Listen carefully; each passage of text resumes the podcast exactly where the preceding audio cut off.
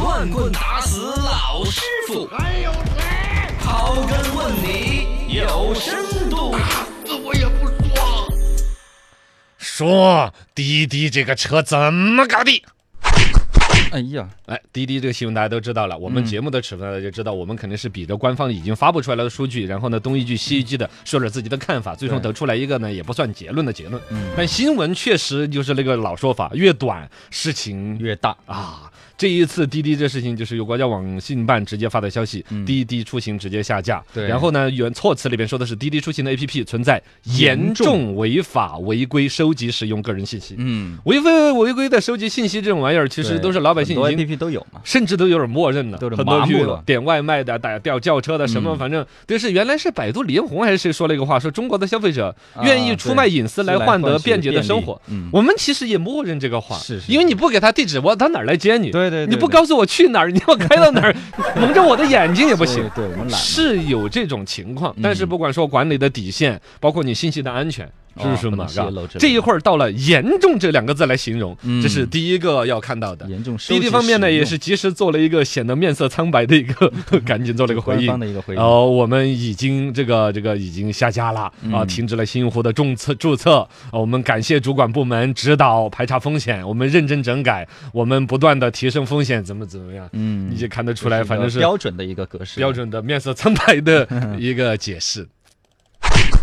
那这个这一次问题有多严重？我觉得首先来说，从发这个通知的下架令的这个机构，我跟你讲就不是一个简单的。哎这次是由中华人民共和国国家互联网信息办公室，其实同时也是中央网络安全和信息化委员会办公室，嗯对它是一个机构两块牌子啊，这是中央直属机构。这这对这，平常我们有时候爱调侃说这是惊动党中央了， 啊，对，这就就管网络的最高的一个哦，这是党中央本人，这真 正惊动党中央了，是知道吗？而且我跟你讲，这个机构的这个主任，现任的主任叫庄荣文，啊你知道庄主任同时又是谁？嗯庄主任的同时的身份又是中央宣传部副部长，哎呦，你就知道这个事儿是非常高级别的了级别。很同大时，也是兼任国务院新闻办公室副主任，哦是这个级别的一种管理。也就是说，同样的，就是比如说消费者的信息安全啦啊什么那些，你可以嗯想象消协嘛，消息啊，对，是吧？最消高费者你就到中国消费，就就中消协一般我们中消协新闻播报嗯就是中国消费者什么协会三幺五那套体系，对对对最多再跟央视报一报。嗯这是对于这个事儿可能管理的就是最严格的一个层级了。对对对但这一次明显级别是高于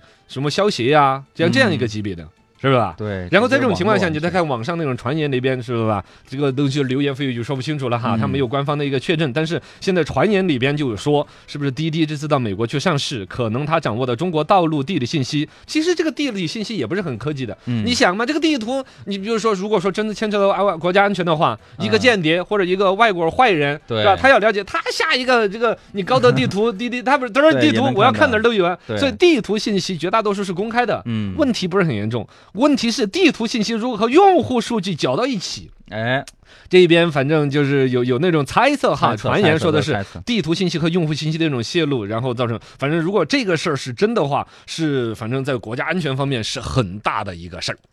怎么一个大？知乎上面有一个帖子分析这个事儿，就是说我们平常时候其实像滴滴作为一个很常用的一个软件，都没有太了解它掌握的信息到级别有多高，如何不光嗯精是准于一个国家，还是于一个个人。我讲他比你还知道你有多不要脸。啊，对，很精细哈，啊，相当精细。你想嘛，滴滴掌握这些信息，比如首先地图是国家公开的，对，那哪儿微都信有都能看到嘛，但是里边牵扯到你叫车这个人的名字、嗯，你的电话号你的电码话、你起址从哪儿到哪儿，嗯由此带出来的你整套的人生就全在你的他的眼里了，生活习甚惯，至你的灰色式的东西，嗯对对对，你的去职业，啊是吧？去哪个酒我们店就以嗯从国家安全的角度来说，肯定首先想到是间谍这种玩意儿。如果他掌握这些信息，拿来怎么装？你比如说，如果说是一个科研的，这肯定就比较保密的国家。嗯嗯科研院所的一个，比如说工作人员的一个一个账号，有他的名字，有他的手机号码，然后他打车频繁的，比如说从他家到哪一个科研院所，嗯，那不就证明了这个人是在那儿上班？对，如果说有好几个这种，比如说都是某一个科研级别，比如说在话修话筒领域，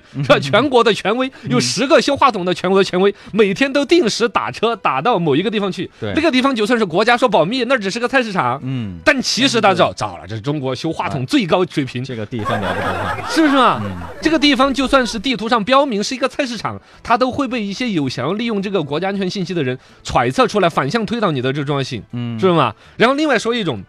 那个这种，假如说，比如说外国那种坏坏人想要拿来利用的话，比如说，假如说某一个什么什么官员，嗯他频繁的出入什么娱乐场所，啊去什么许酒的地方啊，哎呦去这种很很色情交易的地方，那说明什么？说明这个人有可能就是一个立场很不坚定的一个人来，是一个容易腐败的分子啊，啊或者他本来就是一个腐败的分子。这个信息如果说拿给那种坏人掌握了，就就就他有拿钱来拉拢啊就，攻破来他个什么美人计啊什么那些，那分分钟就拿下呀、嗯知道吗？还有一个，你比如说像现在疫情的问题，如果说我们中国疾病预防中心的专家的好几个手机号都集中出现在同一个地方，哎呀他就疫情证明这儿有疫情，哦，开会呀、证明这儿是吧？啊嗯所有的这种信息跟地图一套起来，你原来比如说我们国家从机密保护的逻辑来说，从国家安全的角度，肯定有地图标识上面的一些，对，比如说保密的性质，质啊，包括没错原来你看我们现在，但还有一些这个以前保密机构现在比较公开了的，比如嗯说都是叫什么什么厂，啊三二一。幺七二八六二六什么那些，都是用数字，知道吗嗯包？括百度街景也有些地方也会模糊哦，对呀、处理嗯但是你想，如果说你作为那儿的人，你老用滴滴打车，嗯你是这个领域的专家，这个领域的专家老打车到同一个地方去，对，所以这个信息利用起来的话，还是啊很有